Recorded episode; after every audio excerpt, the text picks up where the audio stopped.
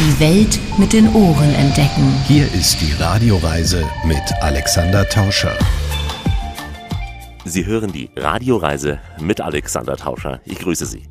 Diesmal geht es hoch in den Norden auf eine Tour entlang der deutschen Feenroute, eine interessante Auto- und Radstrecke im äußersten Nordwesten von Niedersachsen. Wir sind unterwegs zwischen dem Ostfriesland und dem Emsland, zwischen dem Ammerland und dem Oldenburger Münsterland. Hier wird eine eigene Teekultur gepflegt, hier existiert die kleinste Sprachinsel Europas. Wir passieren Museen und Baudenkmale und erleben eine weite Landschaft, das heißt Deiche, Wiesen, Wasserläufe und Naturschutzgebiete.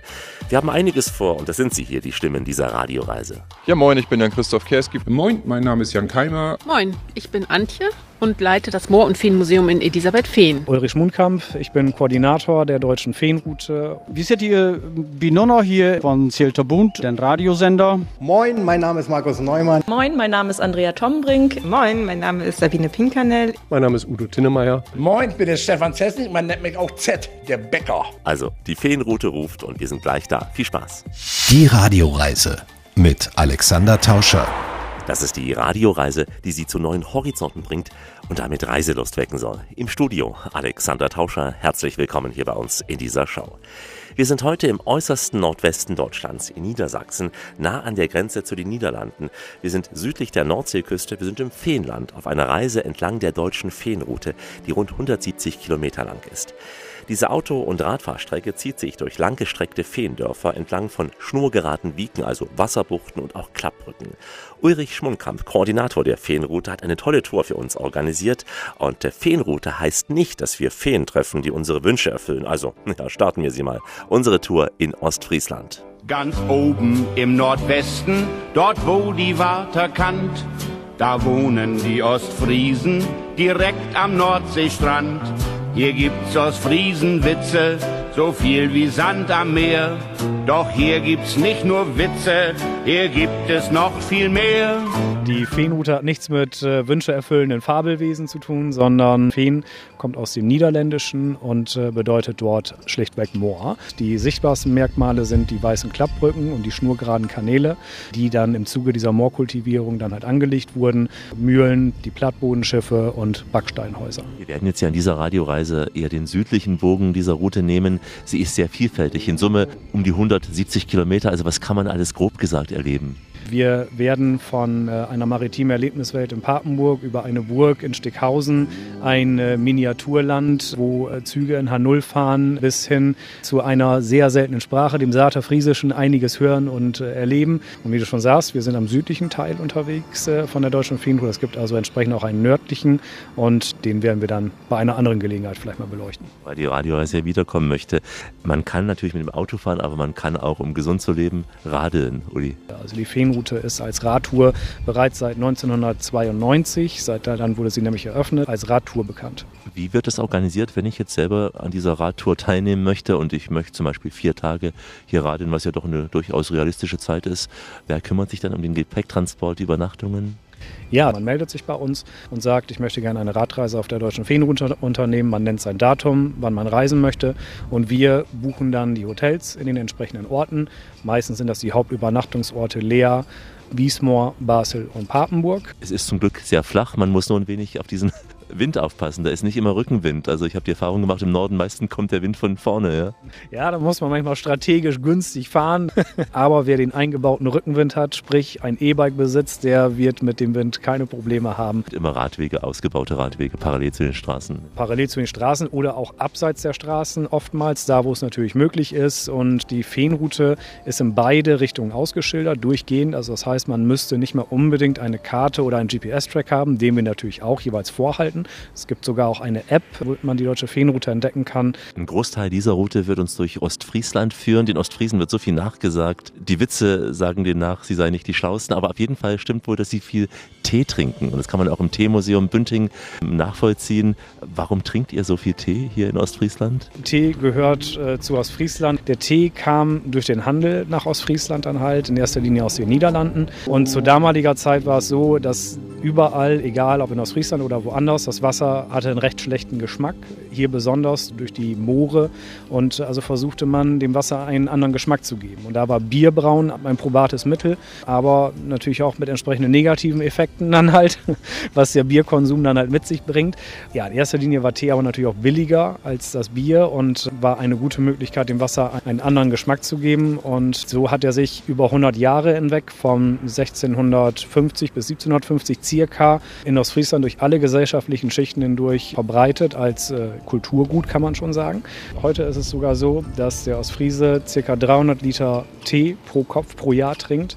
Und äh, wenn man das mit dem Durchschnittsdeutschen vergleicht, ist das eine ganze Menge. Der trinkt nämlich nur 26 Liter.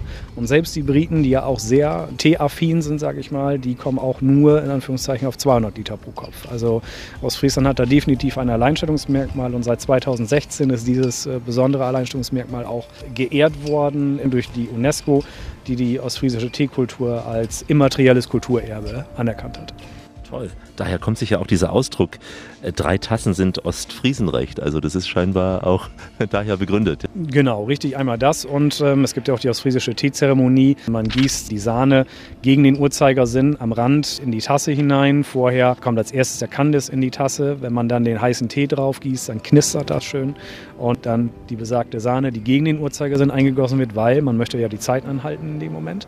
Und dann wird der Löffel ja, nicht zum Rühren benutzt. Der liegt zwar dabei, aber der Löffel ist einzig und allein dafür da, um anzuzeigen, wenn die Tasse leer ist, ihn da reinzustellen, um so anzuzeigen, dass man keinen Tee mehr möchte. Einmal die äh, ja, süße Sahne, der herbe Tee und dann äh, noch der Klunche dann halt. Dropsche für Dropsche, würde man in Holland sagen. Ja, ja. So ungefähr, genau. Und wir sind ja nah an Holland, Uli, und das muss man abschließend sagen, die Landschaft, die wir heute sehen werden, erinnert zum Teil ja auch an Holland. Die Kanäle könnten Grachten sein, die Boote, die drin liegen. Wir haben sogar Tulpen gesehen, die alten Häuser. Könnte man fast sagen, ein Stück Holland bereits in Deutschland? Das kann man definitiv so sagen. Alles, was man in den Niederlanden sieht, die Grachten und Kanäle, die angelegt wurden, das Verfahren wurde eins zu eins hier bei uns im Feengebiet auch angewendet. Also man kann schon sagen, dass das eine Miniatur Niederlande ist, wenn man so will. Das sind nur knapp 30, 40 Kilometer bis zur Grenze.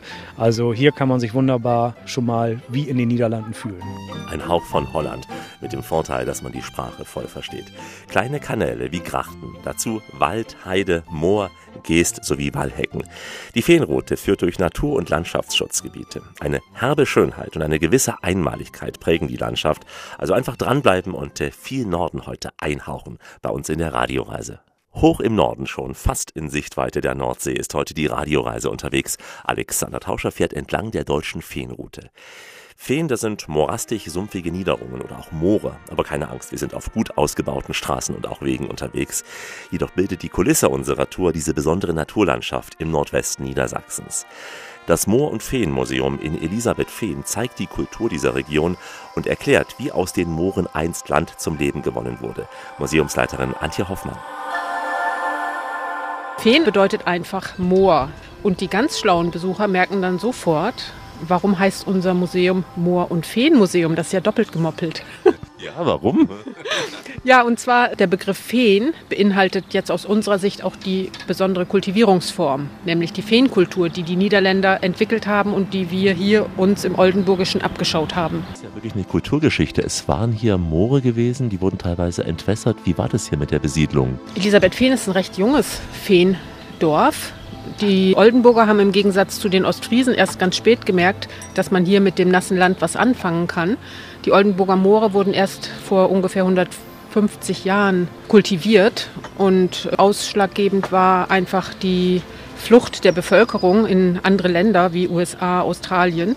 Und der Herzog von Oldenburg wollte das eindämmen, indem er hier über die Kultivierung der Moore eben auch Siedlerstellen für seine Bevölkerung schafft. Wir sind hier im Oldenburger Münsterland, Landkreis Kloppenburg. Wir sind hier ganz im Norden des Landkreises Kloppenburg und befinden uns hier mitten im Ostermoor, ein ehemaliges Hochmoor, das eine Moorhöhe hatte von acht Metern. Und zwar nach oben gesehen. So, wo wir hier sitzen, von hier aus acht Meter in die Höhe geschaut, da war früher die Hochmooroberfläche. Kaum vorstellbar, weil man sich ja vorstellt, dass man dann auch acht Meter einsinken würde. Das stimmt. Und äh, damit die Besucher das auch mal richtig merken, haben wir hier ein sogenanntes Moorpegelplateau hingesetzt. Und das wurde dann Schritt für Schritt abgetragen oder ging es auch natürlich schon ab das Moor? Äh, nein, das äh, wurde erstmal entwässert. Bei der Feenkultur wird ein Hochmoor großflächig entwässert. Das wird geplant, es wird ein Hauptkanal gegraben, dann finden Vorentwässerungen statt und dann sackt das Moor erstmal zusammen. Und dann werden weitere Kanäle gegraben und der Torf abgebaut. Und so wird es langsam schrittweise kultiviert. Am Ende, wenn der Torf abgebaut ist, wird noch der Sandgrund mit Torf vermischt und dann hat man ackerfähigen Boden. Das ist eigentlich das Ziel dieser Kultivierung. Torfabbau war einer der wirtschaftlich wichtigsten Punkte hier? Ja, begonnen, äh, hat damit begonnen, dass die äh, Kolonisten zunächst vom Schwarztorf, also Brenntorfhandel gelebt haben. Bevor sie ein eigenes Haus hatten, hatten die Schiffe, sogenannte Muttschiffe, mit denen haben die ihren Torf abtransportiert und in den Städten verkauft zum Beispiel. Also das war sozusagen der Haupterwerb zunächst und später konnten die dann eben auch, wenn sie ackerflächigen Boden hatten, Sachen anbauen, hatten Tiere halten und so weiter. Ist Torf ein reines Brennmittel? Zu was ist Torf nützlich? Wir haben den Weißtorf und den Schwarztorf und der Schwarztorf ist es, hinter dem die Leute zunächst her waren. Das war der Brennstoff. Aus dem Schwarztorf konnte man Brenntorf machen. Also die haben eben Soden abgestochen, die getrocknet und das war dann so fast so wie Kohlestücke, die mit denen konnte man heizen. Und jetzt, Antje, sitzen wir ja in der Teestube. Ähm, ich habe gehört, bei euch gibt es moortypische Speisen in der Teestube. Was wäre moortypisch, was man hier essen kann? Ganz moortypisch ist natürlich der Buchweizen-Pfannkuchen. Das rührt daher, dass hier zunächst auf diesem kargen, nährstoffarmen, sauren Torfboden nur Buchweizen wachsen konnte. Buchweizen ist eine Pflanze, da kann man also Körner gewinnen, ähnlich wie bei Getreide. Und daraus haben die dann Grütze gemacht und eben Mehl und Pfannkuchen. Das war sozusagen das arme Leute-Essen und das gibt es jetzt heutzutage als Spezialität. Buchweizenpfannkuchen oder eben auch Buchweizentorte. Beim Buchweizenpfannkuchen ist noch interessant, der wird hier mit Speck angeboten oder auch mit Sirup und äh, Preiselbeermarmelade. Wichtig war früher immer, wenn man irgendwo eingeladen war, wie viel Speckfenster man im Pfannkuchen hatte. Ist die Küche auch deswegen einfach geprägt gewesen, hier zumindest in der Region, durch diese Torflandschaft? Ja, hier gab es nichts. Man muss sich das mal vorstellen, das finde ich auch schön, dass wir das hier präsentieren können. Es gab hier weder Edeka noch Famila. Ne? Also man muss sich mal überlegen, wie komme ich über den Winter? Ich habe nichts, ich habe keine Vorräte. Das war eine ganz ja, schwere Zeit zu Beginn da waren eben ja, Vorräte über Winter ganz wichtig. Antje, wenn man zu euch ins Museum hineinläuft, bevor man noch ins Gebäude hineinkommt, stößt man auf eine Tafel mit dem Namen Dr. Gustav Schönemann, also ein bedeutender Mann nicht nur fürs Museum, für die gesamte Region hier.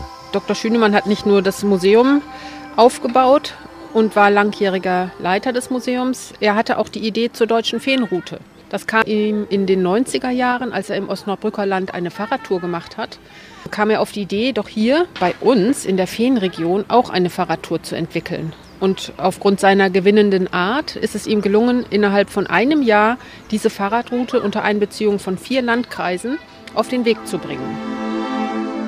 Das Museum ist also gleichzeitig die Keimzelle der deutschen Feenroute. Neben der Teestube des Museums kann man eine Treppe hinauf zu einer Aussichtsplattform aufsteigen, acht Meter hoch, und man kann sich so vorstellen, dass die gesamte Region unter dieser acht Meter dicken Moorschicht lag. Eigentlich unvorstellbar heute. Wir sind unterwegs zwischen Deichen und Mooren, entlang der deutschen Feenroute. Alexander Tauscher mit der Radioreise aus dem hohen Norden. Ich sage Moin. Es riecht schon fast nach Nordsee. Wir sehen sie noch nicht, aber wir spüren das Gefühl der großen Reise übers Meer. Sieben Werften gab es einst in West- und Osthauderfehn. Seeleute aus dieser Region befuhren alle Weltmeere. Wie sie arbeiteten und was sie aus fremden Ländern mitbrachten, zeigt das Feen- und Schifffahrtsmuseum Rauderfehn. Schiffbau, Tradition und auch alte Handwerke stehen hier im Mittelpunkt der Exposition und ich sprach mit dem Museumsleiter Markus Neumann.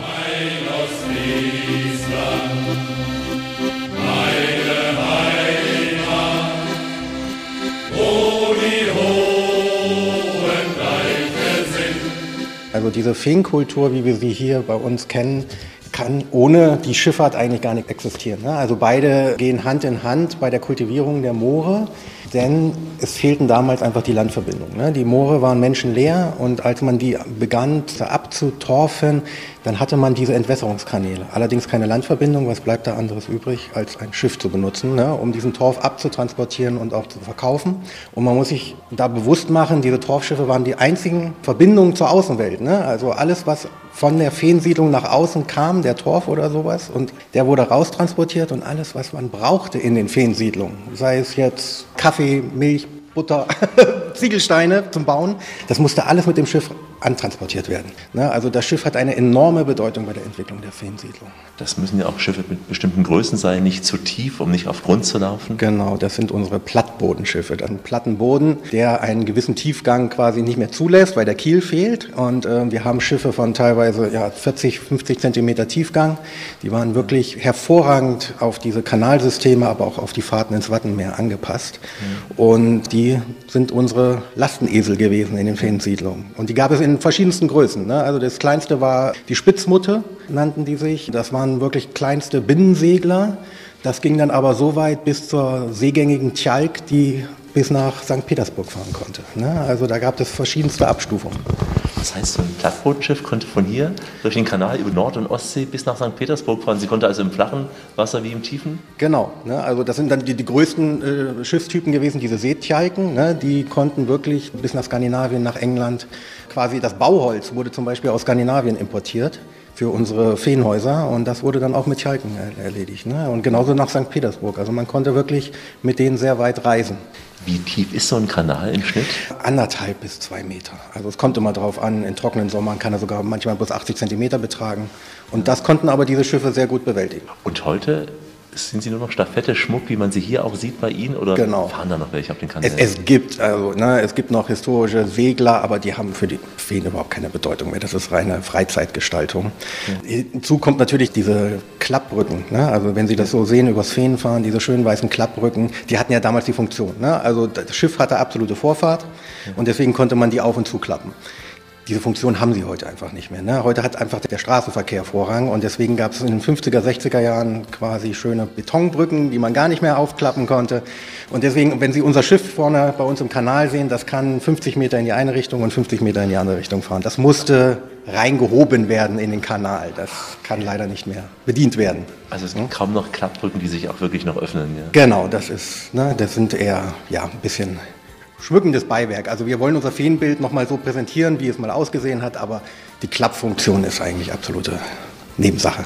Das heißt, wer heute auf den Kanälen unterwegs ist, eher mit einem Ruderboot oder mit genau, einem oder mit einem Schlauchboot, dass man den Kopf eintrecken kann, wenn man unter einer Brücke durchfährt. Gibt es da welche, die Stand-Up paddeln? Äh, Habe ich noch nicht gesehen, aber ich kann es mir vorstellen. Und deswegen will eben Ihr Museum zeigen, wie es einst war, Feenschifffahrt. Genau. Was sieht man hier als Besucher?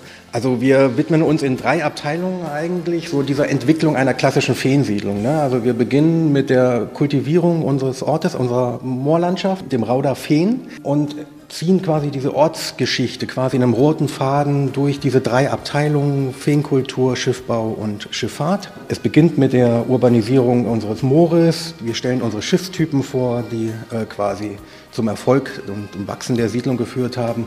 Dann geht es hoch zum Thema äh, Schiffbau und gehen dann weiter zur Entwicklung, dass sich der Feentia, nachdem die großen Flächen abgetorft sind, dann natürlich nach neuen Erwerbsmöglichkeiten umsehen musste und durch seine ja, Erfahrungen in der Schifffahrt eigentlich dann quasi zum Kapitän auf allen Weltmeeren wurde, sich entwickelt hat. Ne? Und diese Entwicklung sehen wir auch an unserem Ortsbild quasi. Ne? Also aus einfachsten Moorsiedlungen, Kolonnaten wurden dann wirklich bedeutende ja, wirtschaftliche Zentren, ne? die wirklich ein vorstädtisches Gepräge eigentlich aufweisen. Ne? Also wir sind hier in einer schönen Kaufmannsvilla von 1901.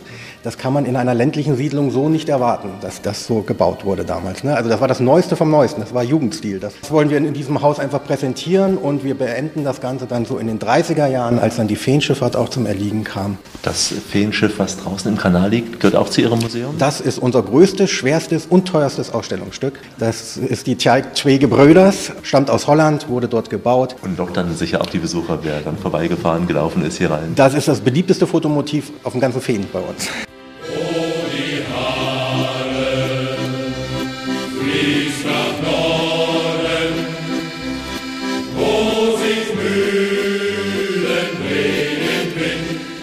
Wer mit dem Auto entlang dieser Feenroute fährt, der sollte wissen, dass die Straßen direkt am Wasser oft verlaufen, also ohne Zaun, also bitte immer auf die Straße schauen, damit das Auto nicht zum Schiff wird. Hallo an alle Reisefreunde. Alexander Tauscher hier aus dem hohen Norden, Urlaub an der deutschen Feenroute in der Radioreise. Seefahrt und Schiffbau spielen im Feenland auch heute noch direkt oder indirekt eine gewichtige Rolle. Dies ist in den Hafenstädten Leer und Papenburg deutlich spürbar. Sie sind quasi der lebhafte Kontrast zur idyllischen Ruhe, die wir später ja noch genießen werden. Einen Eindruck von der Geschichte des Schiffbaus, der sich ja heute vor allem auf den Bau der Kreuzfahrtschiffe konzentriert, bietet die maritime Erlebniswelt in Papenburg, der größten und ältesten Feenkolonie. Hier traf ich Museumschefin Sabine Pinkanell und ihre Tourismuskoordinatorin Andrea Tombrink. Papenburg ist bekannt auch als Venedig des Nordens, unter anderem, weil die Stadt geprägt ist durch ganz viele Kanäle. Die sind damals eigentlich entstanden, um das Moor zu entwässern. Dann wurde aber ganz schnell bekannt, dass man damit auch ganz gut transportieren kann, das Torf unter anderem. Und so entstanden dann ganz viele Holzschiffswerften. Ja, und damit ging eigentlich die Ära so von der Schifffahrt hier in Papenburg los. In welchem Jahr war das ungefähr? Also die Geschichte mit dem Torf begann so um 1630 und dann war das so 1700 um den Dreh, als die ersten Werften dann entstanden sind. Und dann ja, zog sich das eigentlich durch die ganzen folgenden Jahre. Um 1920 gab es hier in Papenburg so circa 20 Werften, von denen dann aber nur noch eine überlebt hat, die Meierwerft, die ja die meisten Leute auch kennen. Äh, heutzutage ganz bekannt für Kreuzfahrtschiffe. Und ähm, die hatten damals ganz früh den Absprung geschafft von der Holzschifffahrt zu den Stahlschiffen. Und die haben sich dann so als Pionier ein bisschen durchgesetzt und sind seitdem mit ganz oben an der Spitze. Die waren früher hier im, mitten im Stadtgebiet und dann aus Platzgründen sind sie dann an den Außenhafen an der Ems ge gewandert. Also heute ein großer Arbeitgeber. Große Kreuzfahrtschiffe gehen da vom Stapel. Welche könnte man nennen als Beispiel? Die Disney Wish, also von der Disney Cruise Line. Die hat 341 Meter Länge. So ein bisschen weniger als die Ems von der Breite her. Sie fasst 4000 Passagiere und ca. 1500 Crewmitglieder, also schon ja, ein dicker Pott. Aber auch ganz viele andere Reedereien bestellen hier ihre Schiffe, zum Beispiel Norwegian Cruise Line oder Celebrity Cruises oder Royal Caribbean, AIDA. Mein Schiff hab gute Reise, halte aus in Sturm und Wind. Der Stapellauf, der letzte hier von den großen Schiffen, das war ja die äh, Homerik äh, Mitte der 80er. Damit hört zum Beispiel auch unser Museum hier auf. Dann geht es weiter ins Besucherzentrum der Meierwerft und das war das letzte Schiff, was vom Stapel gelaufen ist tatsächlich. Seitdem werden die Schiffe ja im Trockendock gebaut. Der Stapellauf ist ja immer ein großes Event. Wie lief es bisher ab? Ja, also wenn ein Schiff hier ähm, rausgeht und Papenburg verlässt, dann haben wir natürlich erst immer die etwas kleinere vorgelagerte Veranstaltung des Ausdockens. Und dann wird das Schiff aus dem Trockendock, in dem es gebaut wird, rausgezogen. Und das ist schon immer viele Touristen und Wohnmobilisten ein großer Anziehungspunkt. Und ähm, wenn es dann wirklich die Ems runterfährt Richtung Nordsee, dann haben wir hier Tausende von Schiffbaubegeisterten die dann auf den Deichen stehen, sich das begeistert anschauen und häufig im Herbst dazu auch noch ein Musikfestival, wenn es gerade alles äh, zueinander passt. Da war ein Schiff, ein weißes Schiff, das fuhr hinaus zum Horizont. Die maritime Erlebniswelt hier in Papenburg, die zeigt eigentlich die Anfänge der Stadtgeschichte ab äh, 1630 sowas und dann auch, wie sich das hier halt von der Entwässerung des Moors und den ersten Siedlern hin zum erst zum Holzschiffbau, dann zum Stahlschiffbau und von da dann bis zum Kreuzfahrtbau, den Kreuzfahrtschiffbau, den wir jetzt noch kennen, entwickelt hat. Und auch zu den verschiedenen historischen Museumsschiffen, die wir hier in den Kanälen liegen haben. Also eben mehr als nur ein Schifffahrtsmuseum, auch ein Museum der Stadtgeschichte. Genau. Welche historischen Schiffe könnte man noch nennen, die ganz große Namen waren, also eben vor den 1980er ausgelieferten? Ein altes Stahlschiff, das 1902 auf der Meierwerft gebaut wurde, die Dortmund 9. Das wurde hier von Kollegen vor der Verschrottung gerettet. Dann gibt es die Geschichte der äh, Liemba, die einmal hier in Papenburg gebaut wurde, dann äh, komplett zerlegt wurde, nach Afrika verschifft wurde, um auf einem See als Fähre zu dienen und ja, da jetzt glaube ich auch ausgedient hat. Dieser Wahnsinn einmal gebaut, komplett dann in Kisten gepackt, verschifft und woanders wieder außen zusammengebaut. Eure Erlebniswelt fügt sich ja auch ein ins Stadtbild, also nah am Wasser auch, also nah an den Besucherströmen. Oft ist man ein bisschen verwundert, dass Papenburg so südlich gelegen, 40 Kilometer von der Küste, überhaupt so ein Besuchermagnet für Werft- und Seehandelsgeschichten ist. Aber ja, vielleicht ist das auch gerade so ein bisschen die Faszination, was so viele Besucher anzieht. Bei Museen ist ja wichtig, dass der Besucher auch etwas selber mitgestalten kann, nicht nur an Vitrinen vorbeiläuft, also auch, wie man heute so schön sagt, interaktiv mit dabei sein kann. Was ist da bei euch möglich? möglich? Da haben wir einerseits eine App, die man sich auch im Vorfeld schon runterladen kann und sich das Museum ansehen. Das ist die Maritime Erlebniswelt Papenburg. Und darüber kann man sich dann auch das ganze Museum erschließen und kann auch in den verschiedenen Etagen des Museums dann jeweils eine sogenannte Learning Journey machen, indem man viele verschiedene Aufgaben löst und am Ende steht dann ja im Bereich Holzschiffbau ein Stapellauf von einem eigenen Schiff, das man sich konfiguriert hat und im Bereich Stahlschiffbau eine Hafeneinfahrt in einen der großen Häfen. Also das ist ja schon eine ganz spannende Sache. Sabine Pinkernell und Andrea Tombrink im Radioreisegespräch. Es ist schon sehr beeindruckend, dass sich hier im Emsland, rund 40 Kilometer hinter der Küste, also mitten im Binnenland, diese Riesenmeierwerft befindet, nur ein paar Kilometer von der maritimen Erlebniswelt entfernt, mit einer eigenen quasi Erlebniswelt.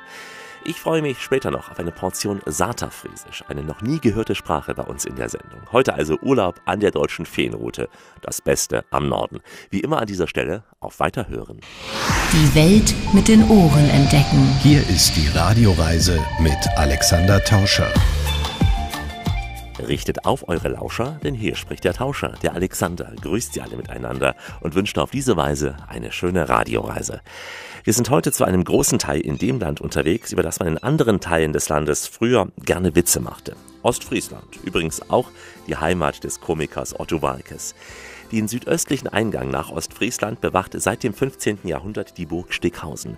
Mehr als zwei Jahrhunderte lang war sie eine militärische Festung und schützte die Ostfriesen vor feindlichen Einfällen aus dem Osten und dem Süden, aber eben nicht ganz, wie wir gleich hören werden. Später wurde sie Sitz der Verwaltung des alten Amtes Stickhausen und auch des Amtsgerichts und blieb dann rund 120 Jahre in privater Hand. Inzwischen gehört die Burg Stickhausen der Samtgemeinde Jüme. Der Burgverein hat im Turm der Burg ein Museum eingerichtet. Ich sprach hier mit dem Vereinsvorsitzenden Jan Keimer. Sie befinden sich hier in der Burg Stickhausen, Südostecke von Ostfriesland. Der Turm ist 1498 gebaut worden. Hatte ja eine historische Bewandtnis, warum diese Burg gebaut worden ist. Der Turm ist wegen der bösen Oldenburger gebaut worden. Die haben versucht, über die Südostecke in Ostfriesland einzumarschieren. Die Anlage hier war eine reine Wehranlage gegen die Einfälle aus dem Osten, das waren die Oldenburger, und aus dem Süden, das war der Bischof von Münster. Hat die Oldenburger immer nach Ostfriesland getrieben? Ja, je mehr Land, desto mehr Einkommen für den Grafen. Das kann man und konnte man von hier aus gut übersehen, das Land? Ist es hoch genug gewesen? Es gab schon einen Vorläufer der Burg, die Schlüsselburg, das ist zwei Kilometer weiter östlich, die war aber nicht zu verteidigen. Dann wurde hier der Turm gebaut. Und in der Hochzeit, Anfang des 18. Jahrhunderts, war hier eine richtige Festung mit Mauern drumherum. Und im Dorf Stickhausen lagen in der Hochzeit 600 Soldaten fest stationiert hier. Also es war nie ein Fürstensitz, sondern immer eine rein militärische Anlage. Konnte aus der Burg heraus auch geschossen werden auf die Feinde? Wenn wir in den dritten Stock gehen, dann sehen Sie die Skischarten. Aber es hat nicht geholfen. Die Oldenburger sind hier mehrfach erfolgreich hergekommen, haben die Burg erobert, das Dorf verbrannt, wie das halt so damals war. 500 Jahre Geschichte hat sie ja schon auf dem Buckel, diese Burg. Zum einen war es die Funktion als Hüterin gegen die Belagerung des Ostfrieslands. Sie hat ja auch andere Funktionen gehabt. Ja, die Burg ist im Erbgang 1744 an die Preußen gefallen. Und die hatten keine Verwendung mehr dafür und haben die ganzen Mauern einreißen lassen, die Wälle haben sie schlichten lassen, die Kanonen haben sie verkauft. Und so kam es, dass dann praktisch nur die Burg hier stand. Das war der Burgturm. Wichtiger ist aber wahrscheinlich sogar das Hauptgebäude, weil da die Verwaltung drin war. Also von da ist äh, der ganze östliche Landkreis verwaltet worden, nämlich das alte Amt Stickhausen. Heute ist sie ja ein Museum, ein sehr lebendes Museum, kann man sagen, weil man, wenn man gleich hineinkommt, auch viel Mobiliar sieht hier. Was erlebt der Besucher heute hier? Der Beginn ist das ähm, Erdgeschoss und das, äh, der erste Stock. Hier hat in der ersten Hälfte des 19. Jahrhunderts die Familie Gerdes gewohnt mit zwei Kindern. Und als sie 1860 ausgezogen sind, sind hier 13 Kinder groß geworden. Wir sehen ja auch noch so ein kleines Schlafzimmer hier, also wenn man es überhaupt als Schlafzimmer bezeichnen darf. Das ist eine Butze, ja. Eine Butze, ja. Als sie eingezogen sind, waren hier keine Butzen drin. Als die Kinderschar größer wurde, hat Papa Gerdes einfach in die dicken äh, Turmmauern diese Butzen reingekloppt, äh, die Steine rausgeholt und äh, erst eine und inzwischen sind es hier vier und die haben wir so eingerichtet, wie sie damals waren. Wir sind in der glücklichen äh, Lage, dass wir die Lebenserinnerung der jüngsten Tochter Auguste haben und nach deren Erinnerungen bauen wir das hier nach. Die Speisekammer, der Esstisch.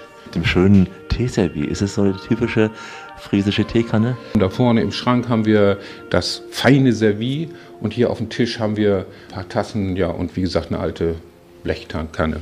Das eine ist ja das Museum, der Blick zurück, und das andere ist, was hier auch noch ums Museum und um die Burg herum passiert. Ich habe gelesen, einmal im Jahr gibt es einen Gartenmarkt. Mhm, Das ist der Burggarten. Also da kommen sehr, sehr, sehr viele Leute nach Stickhausen. Die Gartenbaubetriebe der Umgebung stellen ihre Produkte aus. Dann gibt es hier auf dem Gelände eine Mittelalterei, also einen Mittelaltermarkt. Da wird das ganze Gelände voll mit Menschen sein, die das Mittelalter wieder lebendig machen. Ein Besuch in der Burg Stickhausen am südöstlichen Eingang nach Ostfriesland. Ostfriesland hat übrigens einige Superlative zu bieten. Denn wer hätte gedacht, dass der schiefste Turm der Welt nicht in Pisa, sondern im ostfriesischen Surhusen steht. Und in Kampen steht der höchste Leuchtturm. In Armdorf befindet sich die schmalste Autobrücke und in Varell hat die kleinste Kneipe Deutschlands ihren Sitz. Wieder was gelernt hier in der Sendung, die Wissenschaft ganz ohne Wissenschaft. Aus dem Land der Deiche und Moore, dem Land der Windmühlen, Schleusen und Klappbrücken, die Radioreise auf der deutschen Feenroute unterwegs. Alexander Tauscher hier, ich sage Moin aus Niedersachsen. Woran spürt man eigentlich, dass man im Norden ist? Die angenehme leichte Brise, der oft klare Himmel und oft auch das Bild der historischen Windmühlen, die ich ja als besonders romantisch empfinde. Hier im Feenland, nah an der holländischen Grenze, prägen auch Windmühlen das Bild. In der Gemeinde Osterhauderfehn befindet sich im Ortsteil Iderfehn eine neu aufgebaute Mühle, die an sich aus dem späten 19. Jahrhundert stammt. Damals zählte zu ihr noch ein Müllerhaus und eine Bäckerei, doch im Jahr 1972 fiel die Mühle einem Orkan zum Opfer. Von der Mühle blieb damals nach dem Orkan nur ein steinerner Stumpf übrig. Seit Anfang der 2000er Jahre aber strahlt sie wieder im neuen, also quasi neuen alten Glanz. Einmal im Monat ist Sonntags Backtag und dann steht Bäckermeister Stefan Czesnik am Ofen und äh, fertigt eine ostfriesische Spezialität. Und äh, wenn er da ist, dann ist Stimmung angesagt. Wir haben uns da mit jedem Tropfen, man gleich hört, richtig gesteigert. Also viel Spaß mit Stefan. Der Wind liebt die Mühle, die er gern bewegen will. Wenn man sagt, es ist ein Grindstuben und hat nur Rosinen drin, ist das kein Grindstuben. Grind ist getrocknete Weintrauben und die haben wir hier mit drin. Das ist richtig ostfriesischer Grindstuben. Das ist also ein süßer Teig. Ein süßer Teig mit Zucker, Eier, Butter ist da mit drin. Isst man das an Feiertagen und Sonntagen? Den man zu jeder Teezeit hier in Ostfriesland wird sowas gegessen. Das ist eine Spezialität. Das ist ein Genuss. Gehört also auch zur ostfriesischen Teezeremonie. Genau so sieht's aus. Titscht man das dann in den Tee rein oder ist es so? Man kann es so, man kann auch reindippen, ne? Die feinen Ostfriesen dippen da mal rein, ne? das ist köstlich. Das ist hier unser Steinbackofen. Der wird richtig geheizt mit Holz, ne? Ein Tag Feuer. Dann wird er so auf 300, 320 Grad erhitzt. Und dann kommen erst diese Mühlenbrote rein, weil die mehr Hitze brauchen. Dann fährt der Ofen langsam runter auf 270 und dann fangen wir mit Krintenstuten, Dinkelbrot und Weißbrot. Wie viele solcher Brote machen Sie jetzt an so einem Backsonntag? So wie heute haben wir jetzt 276 Brote gebacken. Ich bin heute Nacht um 2 Uhr angefangen. Man kann in diesen Ofen nur zwei Bleche reinkriegen. Diese Weißbrote, zwei Bleche, dauert eine halbe Stunde zum Abbacken. Ne? Ja. Man sieht ja auch, Sie schwitzen. Ja. ja, wo gehobelt wird, ne? fallen Späne. Der Bäcker backt ein Kuchenherz. Das ist selbstgemachte Rezepturen von Emil Hartmann, das ist der Vorgänger von mir. So ein Brot werden Sie in keinem Bäckerladen kriegen.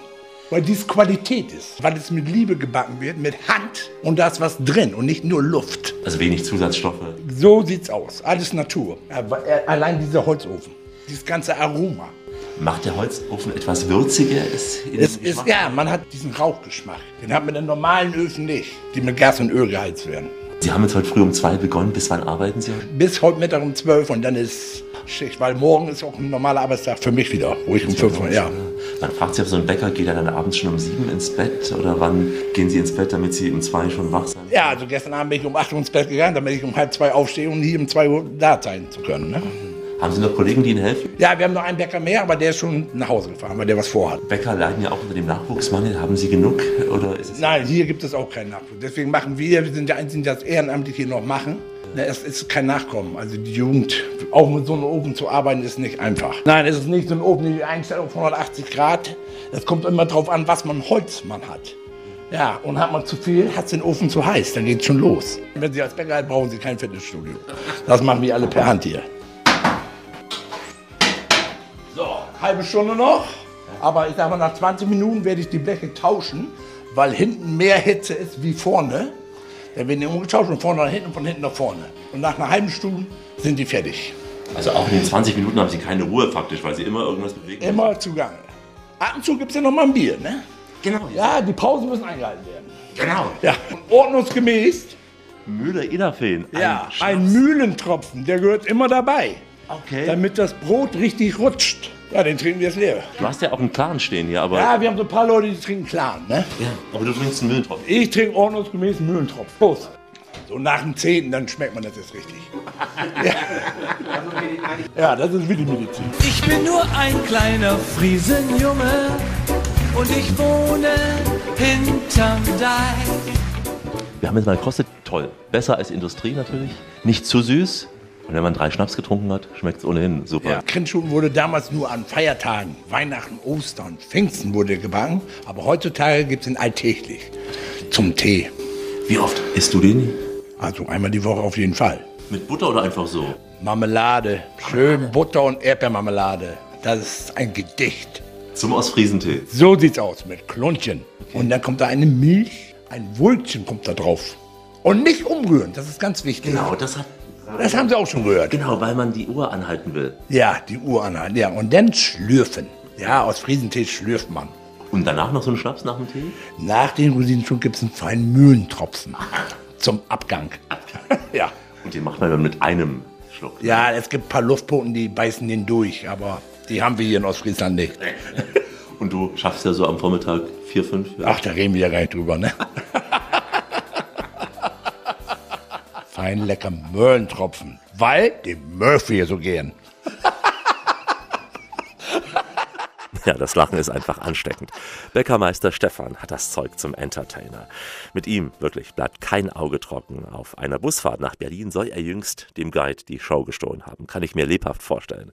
Bei uns war es eben heute mal die Bäckershow im Radio. Hier ist Rias. Reisen ist außerordentlich schön. Mit uns. Alexander Tauscher ist für die Radioreise in den hohen Norden gereist, an die deutsche Feenroute. Ein großer Teil dieser Route erstreckt sich ja durch Ostfriesland, eine Region, die sich von den ostfriesischen Inseln in der Nordsee bis hierher ins Binnenland erstreckt. Die Traditionen rund um den Tee, die plattdeutsche Sprache, der ostfriesische Humor, wir hatten ja eben so einen Vertreter, und auch der besondere Menschenschlag, wie eben dieser Bäckermeister, machen Ostfriesland einzigartig.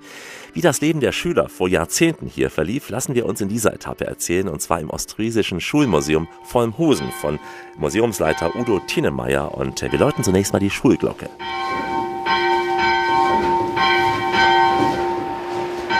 Wir sind jetzt hier im Gulfhaus. Das ist auch tatsächlich ein Gebäude, das in den Ursprüngen aus Mitte des 19. Jahrhunderts stammt. Wir haben hier wieder eingerichtet einen Klassenraum, wie er um 1800 aussah. Eine kleine Schulstube, hauptsächlich Bänke. Es gab nur einen Tisch für die Schülerinnen und Schüler, die schreiben und rechnen lernten. Und es sind ja nur drei bis vier Bänke, das heißt, wie viele Schüler saßen hier? Das variierte ein wenig. Es gab zwar schon äh, seit dem 16. Jahrhundert in Ostfriesland Schulpflicht, aber da die Kinder oft mitarbeiten mussten auf dem Dorf, gab es unregelmäßigen Schulbesuch dennoch und das war auch weitgehend bis Ende des 19. Jahrhunderts akzeptiert. Es ging sogar so weit, dass in ärmeren Gegenden ein Schulunterricht nur stattfand im Winter, weil im Sommer ja Feldarbeit anstand und somit das Einsehen gar nicht da war, die Kinder tatsächlich in die Schule zu schicken. Und wenn wir uns drehen, drehen wir uns auf eine Art Kanzel zu. Man könnte denken, hier steht der Bürgermeister und hält eine Rede. Nee. Mit einer Feder ist es aber das Lehrerpult. In der Tat. Der Lehrer saß dahinter. Und in dieser Zeit war es auch in der Regel so, dass eine Art Einzelunterricht stattfand.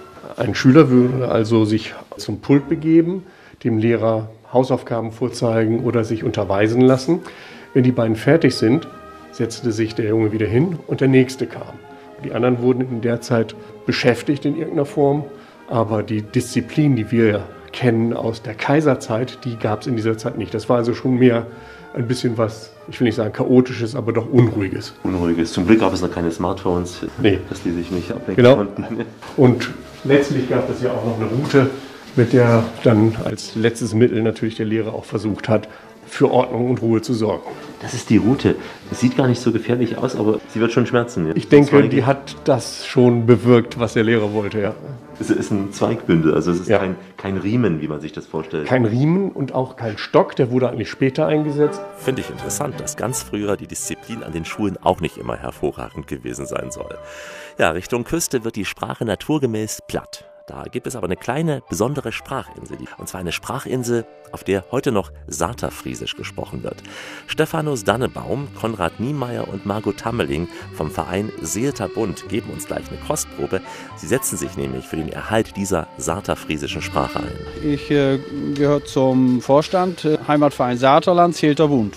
Ne, wir sind also insgesamt sechs Leute im Vorstand alle kümmern sich um den Erhalt vor allem der saterfriesischen Sprache. Wir müssen aber zunächst mal klären, wie sie kam, die Sprache. Also wie ist sie erhalten geblieben als letzte Einzelsprache des Ostfriesischen? Ja, ist die erhalten geblieben.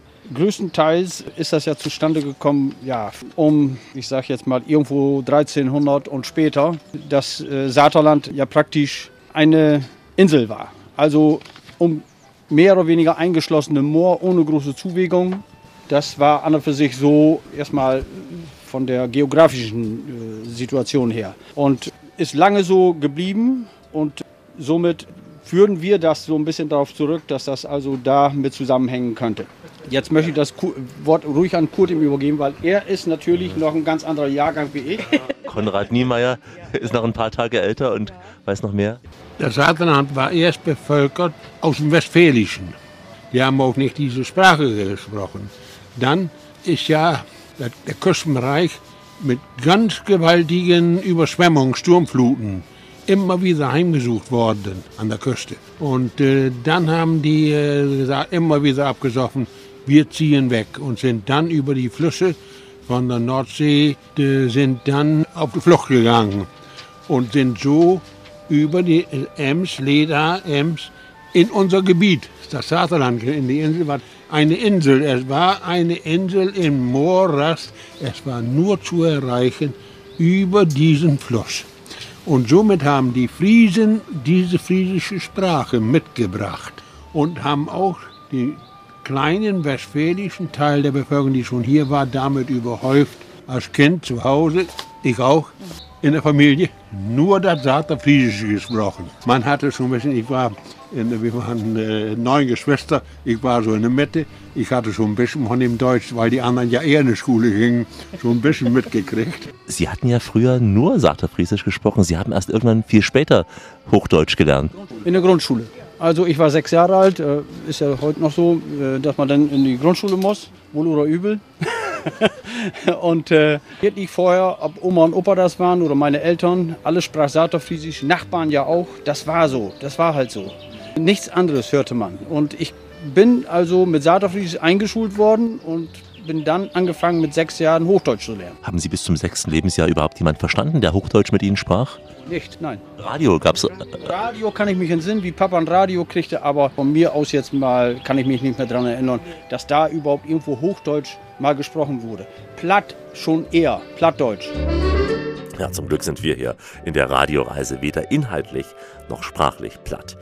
Wir haben dann gleich noch dieses Saterfriesisch ABC, eine Sprache, die wir hier in der Sendung bisher noch nie gehört haben, also unbedingt dranbleiben. Hallo aus dem Feenland. Die Radioreise schließt einen weiteren weißen Fleck auf der Deutschlandkarte. Alexander Tauscher ist nämlich entlang der deutschen Feenroute unterwegs. Ich sage Moin. Der Klang des Nordens war in dieser Sendung ja unüberhörbar, aber jetzt legen wir noch eins drauf und hören das Saterfriesische als letzte verbliebene Einzelsprache des Ostfriesischen. Wir sind nämlich auf der kleinsten Sprachinsel Europas sprachmäßig unterwegs.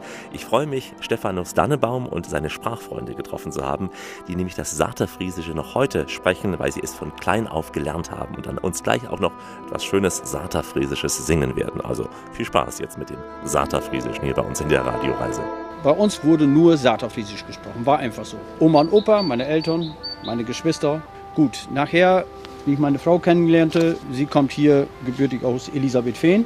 Da ging das schon ein bisschen mehr in das Plattdeutsche, aber da war ich mittlerweile auch schon 20, 22 Jahre alt. Wie viele Menschen sprechen in der Region heute noch dieses Saterfriesisch hier? Wir tippen mal irgendwo auf äh, 1800, wird so ungefähr geschätzt. Es sollen mal 2200 gewesen sein. Wird es in Schulen gelehrt oder kann es nur über die Familien weitergegeben werden? Es wird, ich muss sagen, im Moment teilweise an Schulen gelehrt. Den Kindergärten, da sind wir schon viele, viele Jahre dran. Ich meine, Margot, du weißt es vielleicht noch ein bisschen genauer. Aber Jede, einmal in der Woche eine Stunde. Sind Sie in den Kindergarten gegangen und haben da unterrichtet? Bei uns im Dorf im Kindergarten. Das war ja auch immer schade, wenn man das lernt im Kindergarten und zu Hause wird das nicht weitergeredet. Dann ist das schon schwer mit einmal in der Woche, dass sie das zu lernen dann, nicht? Aber die lernen ganz schnell, ne? Was wundert man sich? Die können drei Jahre alt sein, die lernen das so schnell. Mit Freude, ja? Das ist für die wie eine Fremdsprache. Die freuen sich da richtig drauf. Das, das haben die immer gerne gemacht. Aber die Eltern, die können dann auch alle nicht saterlich Friesisch und dann wird das schon immer wieder abgeschwächt, ne? Und dann schämt man sich vielleicht auch als Jugendlicher, das zu sprechen? Das auch, das auch. Das gibt auch Kinder, die das zu Hause wohl weitersprechen könnten, weil Oma da ist.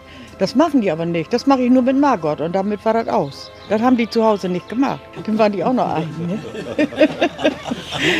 ja, anders nicht. Das, ich habe das oft gesagt, Oma, die sagt Friese. Ich sage, da könntest du doch so zu Hause mit weiterreden. Nee, das will die ja nicht. Die macht das nur mit Margot, sagt sie dann. Ja. Bis 1870, 80, 95 Prozent und noch mehr im Saterland, Saterfriesisch gesprochen. Dann kam, wurden diese Kanäle gegraben, hier. Und Emskanal, Bollinger Idafeen, Kanal, alle in unserer Gemeinde an, oder angrenzen. Und die Ländereien wurden in Kolonate aufgeteilt. Und da kamen aus dem Ostfriesischen, aus dem Ammerland und überall kamen Siedler her, die dann gerne hier eine Moorstelle erworben haben und anbauen wollten sich. Und die kamen ja dann mit der plattdeutschen Sprache. Und so mischte sich das in das Saterland so ein bisschen auch diese plattdeutsche Sprache mit dazwischen. Ja, nach 45, 6, 47 aus dem Osten die Flüchtlinge, die Vertriebenen. Somit wurde das in den Familien schon mehr verdrängt. Ja, Oder dann kam es darauf an, war die Mutter eine aus dem Osten oder aus Schlesien, dann wurde schon schneller mit den Kindern das Hochdeutsch gesprochen und nicht, der Vater setzte sich nicht nur mit dem Saterfriesischen. Und so mischte sich das immer mehr. Es gab auch von den Flüchtlingen Vertriebenen, die schnell unsere Saterfriesische Sprache angenommen haben, gab es auch. Jetzt singt uns der Seelter Bund ein Lied auf Saterfriesisch. Was wird das sein? Das Leid. Wie Karl Schulte. Der hat das gedichtet um 1910, 20 herum. Ein, ein Pastor aus Stücklingen, als junger Mann, der hat dieses gedichtet, geschrieben, in auch Übersetzung. Insgesamt sind das, glaube ich, acht Strophen. Ne? Super. Dann hören wir das jetzt a cappella für die Radioreise? Ja? Ja, okay.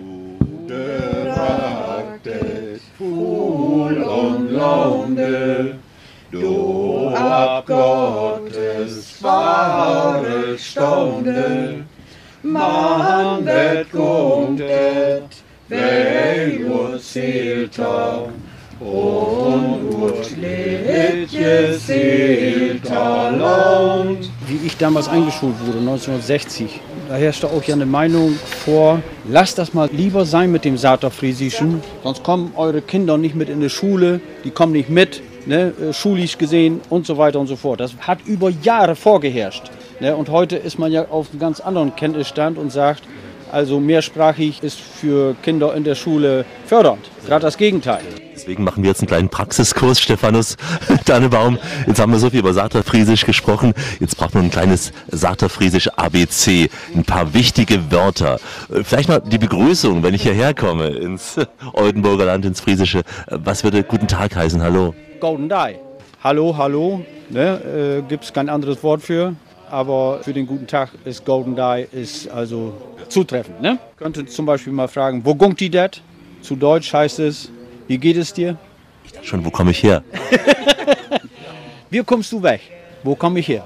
ich hätte verstanden, wie kommst du weg? wie Bales Hiltosch. Wir sprechen Saterfriesisch.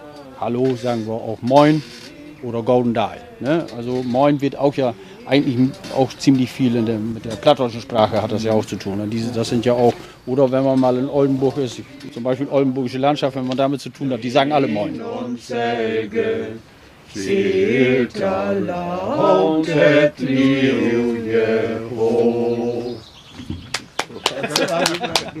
Live, unplugged für die Radioreise. Ein Lied, das in kaum einer Radio-Playlist zu finden ist. Ein Lied auf Sarterfriesisch.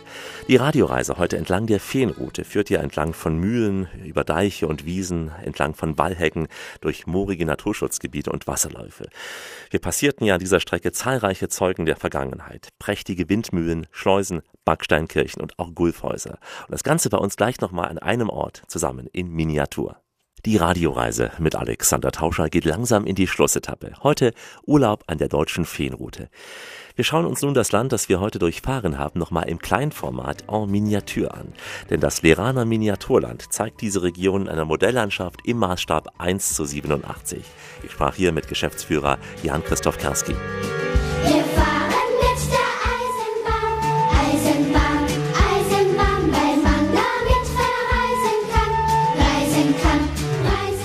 Der Besucher hat hier die Möglichkeit, an den Drückpulten halt kleine Szenerien in Aktion zu versetzen und dann so ein bisschen interaktiv Einfluss zu nehmen auf das Leben im Miniaturland. Wir hören ja auch die Möwen kreischen, wir hören die Wellen an den Strand trecken. Wir haben äh, drei ostfriesische Inseln, da haben wir Norderney, Jüst und Borkum. Ansonsten dann halt auch ein bisschen Küstenabschnitt, in dem Fall Norden und Norddeich. Interessant ist vielleicht, dass wir mit den Inseln damals gestartet sind und die quasi unsere ersten äh, Versuchsobjekte waren, wo man dann äh, gucken musste, wie passt die Skalierung zueinander. Das heißt, der Maßstab 1 zu 87, was die Gebäude angeht und dann die Landfläche, weil das war gar nicht so einfach, wenn man nämlich dann Norderney im Maßstab 1 zu 87 bauen würde, dann hätte man äh, irgendwie 240 Meter Länge und äh, das war natürlich so nicht darzustellen und dann musste man gucken, wie kriegt man das dann so komprimiert. Das Wasser dazwischen müsste man auch etwas minimieren dann. Ja, genau, das ist alles halt ein bisschen zueinander skaliert, sagen wir und äh, wir haben uns auch die ein oder andere Weidelandschaft gespart, die dann vielleicht auch nicht so unbedingt interessant ist für jeden Besucher. Ne? Die Leuchttürme, die man hier sieht, auch die Mühlen, die stehen eins zu eins so, also auch in dieser Form. Genau, die Leuchttürme und die Mühlen, ähm, die stehen auch zu eins und eins zu eins überall so. Es ist schwer zu fragen, was die Highlights sind, aber sind es die Städte, die Landschaften? Na, ich glaube, das Highlight bei uns ist gar nicht äh, unbedingt äh, das Modellbauthema an sich, sondern dass man sich selbst in der Anlage so ein bisschen wiederentdecken kann. Dass wenn man hier sich in der Gegend ein bisschen auskennt, dass man dann ganz einfach sagen kann, Mensch, da war ich schon mal einen Kaffee trinken, da waren wir gestern spazieren, dass man einfach ja sich selbst und seine Umgebung wiederfindet. Ne? Wird auch mal weiter angepasst, weil die Landschaft entwickelt sich ja auch. Ja, also wir gucken schon, dass wir das alles immer wieder so aktuell wie irgendwie möglich halten. Also jeden Geschäftswechsel in der Innenstadt schaffen wir natürlich nicht. Das wäre dann doch zu viel. Und auch nicht jedes neue Kreuzfahrtschiff. Nein, das machen wir auch nicht. Aber wir gucken schon, dass wir zumindest einigermaßen aktuell bleiben in dem ganzen Thema. Haben dann ja auch nochmal eine weitere Halle angebaut. Da präsentieren wir dann nochmal bei Zwischenahn und Oldenburg und wollen dann in Zukunft über Westerschede nach Wilhelmshaven, um dann den Küstenschluss auch wieder nach Norddeutsch zu finden. Also da sind wir auch dann bemüht, immer wieder was Neues zu zeigen und auch ja, die Landschaft weiterzuentwickeln. Wenn ich als Urlauber hierher komme, macht es Sinn, mir das zu Beginn eines Urlaubs anzuschauen, um dann eventuell sagen zu können, das und das will ich entdecken oder eher am Ende, um zu sagen, das und das habe ich gesehen? Ich glaube, beides wäre interessant, Ähm, wenn man sich hier vielleicht mal die kleinen Highlights anguckt oder die Sehenswürdigkeiten und äh, die dann in Miniatur interessant will, findet, kann man bestimmt dann zielgerichtet losfahren und sagen, das gucke ich mir noch mal in echt an. Und ich glaube, andersrum ist es, wie ich es ja auch schon mal gesagt hatte, auch ganz interessant, dann mal zu sehen, Mensch, da waren wir gestern noch ein Eis essen oder einen Kaffee trinken oder das haben wir uns ja gestern schon angeschaut. Ich denke, beides hat seinen eigenen Reiz. Urlaub, mach mal Urlaub, komm, wir packen unsere sieben Sachen und wir machen Urlaub. Endlich Urlaub. Im Feenland zum Beispiel.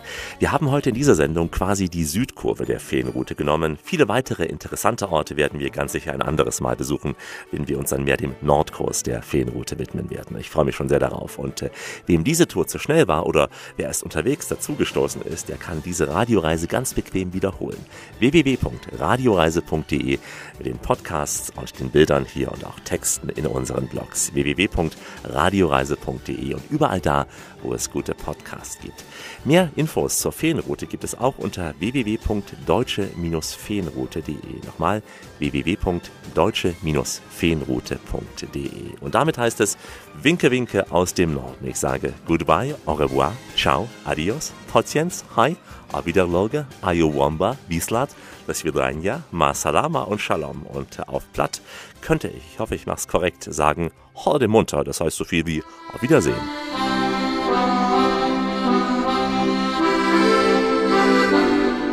Ich bin Jan Christoph Kerski vom Leraner Miniaturland. Ich hoffe, ihr konntet einen schönen Überblick bekommen, was man sich bei uns so anschauen kann. Jan Keimer, ich habe die Burg Schickhausen vorgestellt und würde mich freuen, Sie hier mal zu sehen. Antje Hoffmann vom Moor- und Feenmuseum.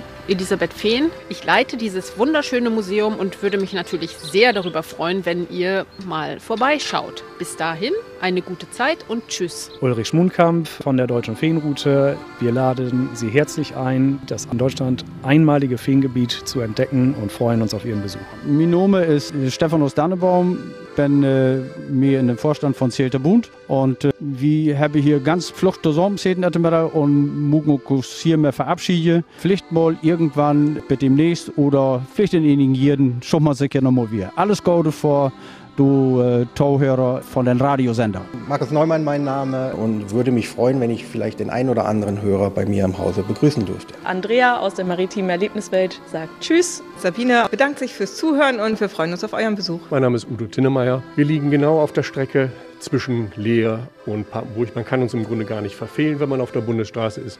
Schauen Sie mal rein, Monterhorn mit Annemoll. Mein Name ist Stefan Zesny, genannt Z. Hier kommt die Ware nicht vom Band, hier kommt die Ware vom Herz und wird gebacken. Und dann bis auf ein nächstes Mal. Tschüss! Tschüss und ich freue mich schon sehr auf ein Wiedersehen hier oben im Norden. Bleiben Sie schön reisefreudig, meine Damen und Herren, denn es gibt noch mindestens 1000 Orte in dieser Welt zu entdecken. In diesem Sinn, wie immer, bis bald.